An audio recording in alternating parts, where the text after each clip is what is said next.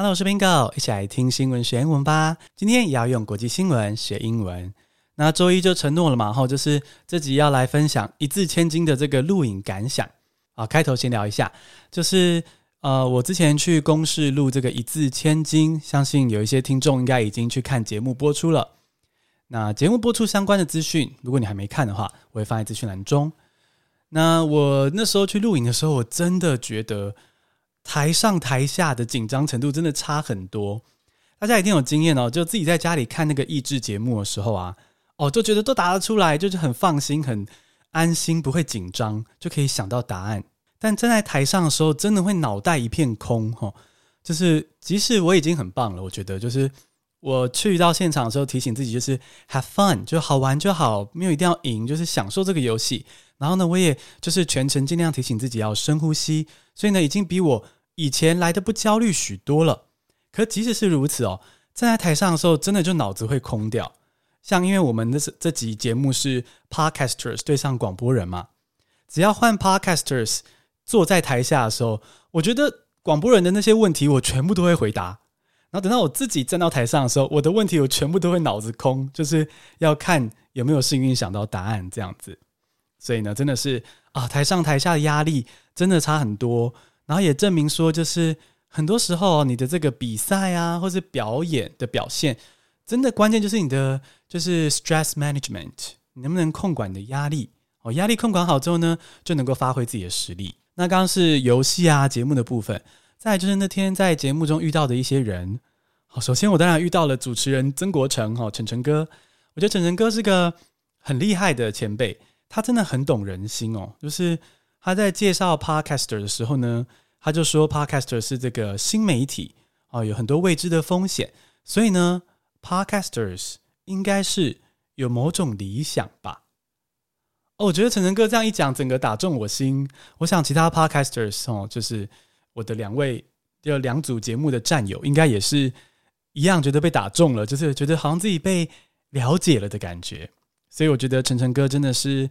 非常有这个主持的啊、实力，然后也很懂得去怎么样让来宾觉得宾至如归的感觉。那再来就是我的战友啦，我的战友首先就是台通哦，大名鼎鼎的台通。呃，如果你听过台通的话，就会知道说台通是一个非常幽默爆笑的节目哦。然后呢，就是有时候会有种歇斯底里的笑声这样子。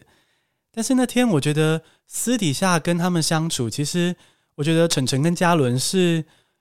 很蛮内向的，其实我觉得很内向、很真诚的人这样子，那其实这样让我蛮喜欢的，就是会感觉到他们很立体的感觉，就是他们在节目上可以有能力去呈现出这个很开心的聊天，然后就是啊滔滔不绝的说笑话什么的，但是私底下又有就是非常真诚，然后不会过于喧哗的一面，我觉得就是认识到他们更多的面相。那另外一个战友就是吃屎哦，历史的屎。吃屎呢？我看到吃屎的这个浩宇是在梳妆的时候，我就走进那个化妆间，然后就看到哇，这个五官超立体的帅哥，就是吃屎的主持人吗？哦，看起来很凶，因为你知道五官立体的人有时候看起来就也相对难亲近，所以呢，我就有点害怕，想说哇，等下有办法顺利的聊天吗？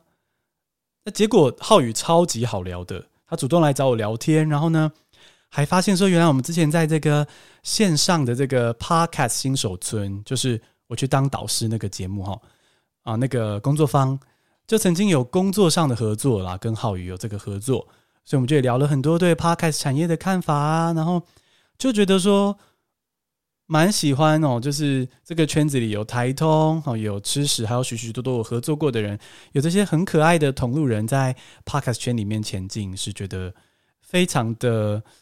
嗯，很幸福、很珍惜的一个缘分。好，那这就是我上一字千金的一些真心话的一些感想啦，跟你分享。那现在就来进入正题，听新闻学英文喽。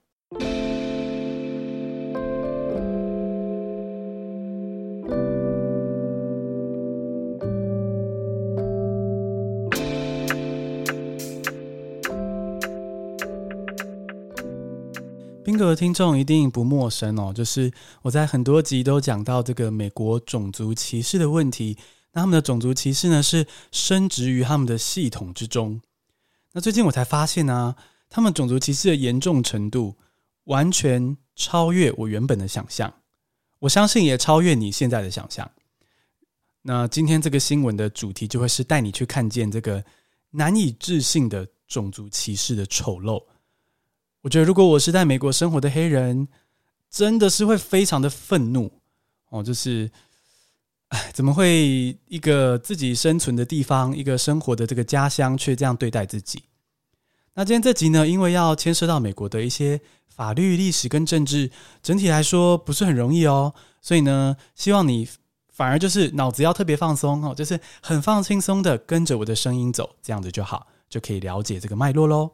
第一个单词是 flock，f l o c k，flock，涌入是动词。Thousands are expected to flock to Washington D.C. to mobilize for voting rights。好，美国华盛顿特区预计会涌入数千人，好，到这边动员抗议，然后呢去争取投票权利。那这是录音当下的预计啊，录音当下这些美国的新闻是预计会有数千人走上街头。 那为什么？诶，美国人怎么还会在争取投票权呢？这美国不是民主国家吗？不是早就有投票权吗？实际上呢，就是 you shouldn't take it for granted，它不是必有的哦。美国现在甚至在走回头路。什么回头路呢？就是美国的有色人种投票权即将受到很大的影响。我们要先拉远一点来解释一下美国的两个主要的政党，他们的立场跟支持者的族群。那首先呢，就是美国的两大党，就是民主党跟共和党。那民主党呢的立场是比较偏向去支持就是弱势族群，也就是比较左派一点点。那美国的共和党就比较右派一点点，比较支持就是这个呃既得利益的分子啊。那因为这样子呢，所以通常。有色人种是比较支持民主党，因为民主党就是相对会保护弱势嘛。那共和党呢的有色人种的选民就比较少，那可想而知，共和党应该就不会希望太多有色人种可以投票，对吧？好，所以呢，现在共和党各州啊都已经在修改选举法。那他们的借口或理由呢是说啊，之前拜登这个现任总统拜登是靠选举舞弊。选上美国总统的哦，即使没有可靠证据哦，他们就靠这样子的一个论述，然后开始在各州推动修法，然后修改选举的规定啊、法律啊，那说是要避免舞弊。那其实老实说，呃，把法律就是选举的法律修改得更完善，更不会有舞弊，其实不是什么坏事，对不对？可是呢，有色人种认为说，这些修改呢，实际上都是针对有色人种，不让他们参政。所以他们走上街头，所以喽，就是这个开头的例句啦。Thousands are expected to flock to Washington D.C. to mobilize for voting rights. Thousands are expected to flock to Washington D.C. to mobilize for voting rights. 好，到这边你可能会好奇说，OK，那修法归修法，到底是修法成什么样的限制，会打压到有色人种的投票权利呢？我们第二个单词来揭晓。 第二个单词是 go backwards，G O 空格 B A C K W A R D S，go backwards 开倒车退步是动词片语。The war on racism is going backwards。我们前面提到说，这个美国很多州在修改他们的选举相关的规定。那么就以美国乔治亚州来举例，稍微就是从这个来看到他们修改了哪些方向、哪些细节。美国乔治亚州呢，就比如说修改了说，第一个要更容易更换当地选举相关的官员；第二个，选举委员会的主席呢，不再是由州务卿担任，而是由州议会另外推选一个人来当主席。那第三就是呢，选举的这个排队的队伍啊，就是我要去投票，然后排队的时候呢，诶，不得有任何人发水或者是食物给这些排队投票的选民。好，听完这三个修改的例子呢，你可能觉得说，嗯，好像还好啊，就是不是很中性的一些调整嘛？说不定还真的可以避免选举舞弊耶，吼，不要发水跟食物，不要有这种嗯可能贿选的感觉，这样子你可能会有这种感觉，很无害。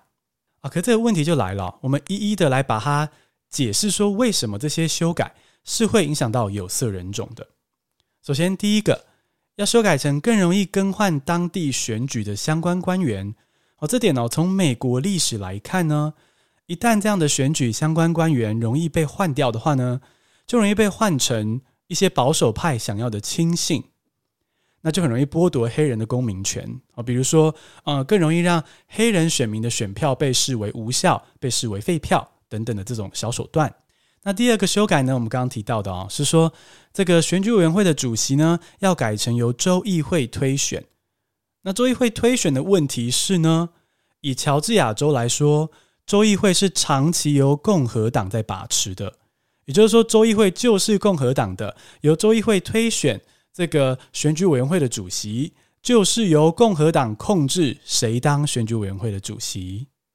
那第三个，选举队伍不可以发水跟食物，这个的问题是什么呢？哦，乔治亚州里面哦，投票所会排队的，排最长的，几乎都是有色人种的社区。那不让他们可以拿到水跟食物呢？这点呢，就是等于会降低大家去排队的意愿嘛，对不对？而且啊，其实这更恐怖的是，我们往回溯，为什么有色人种的社区他们的这个投票所队伍会特别长呢？因为呢，在更早之前，乔治亚州修法，让这个有色人种的社区投票所数量减少，减少了就更不容易投票，投票还要大排长龙，已经是第一次的障碍了。那会有所谓的发水跟发食物呢，就是因为有一些啊、慈善相关的组织就觉得说，哎，我们不能够让这个黑人因为投票所减少这样子的啊、障碍，就没有办法好好的投票，所以呢，才有组织去发动说，要在这些冗长的队伍呢，就是发水跟食物，让大家更愿意等待。结果呢，现在乔治亚州的这个共和党就打算让这个发水跟食物这件事是违法的，那继续再增加。有色人种去投票的障碍，所以简单来说呢，可以说就是这个美国这一波各州啊，甚至现在要走到中央了啊，要修改选举法呢，把它包装成说是为了预防选举舞弊，可是真正的内容呢是打压有色人种的投票权利。那为什么要打压呢？因为总目标是赢得各个大选，毕竟有色人种主要会投给民主党。不要让有色人种投票，就可以让民主党的票变少，共和党就更容易赢。所以真的是这样子哦，就是对美国的黑人来说呢，现在是一个又是一个绝望的时刻。The war on racism is going backwards。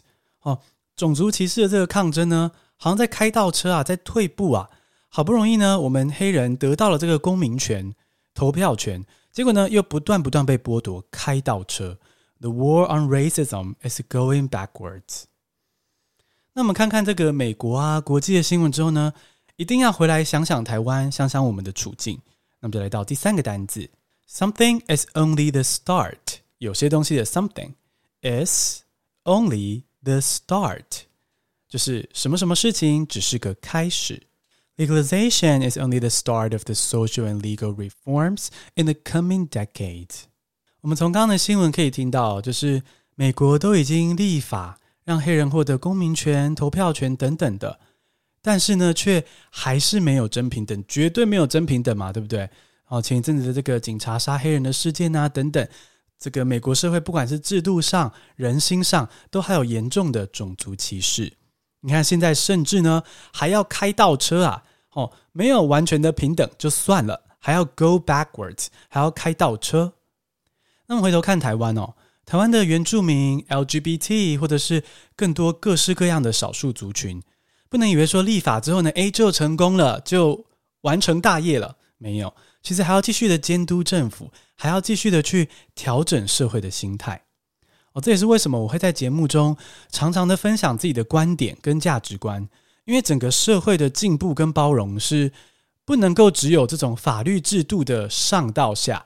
Top-down approach 不能只是从上到下，好，定个法律就遵守，这样子而已是不够的。我们也需要下到上，就是 bottom-up approach，从下到上去影响整个国家。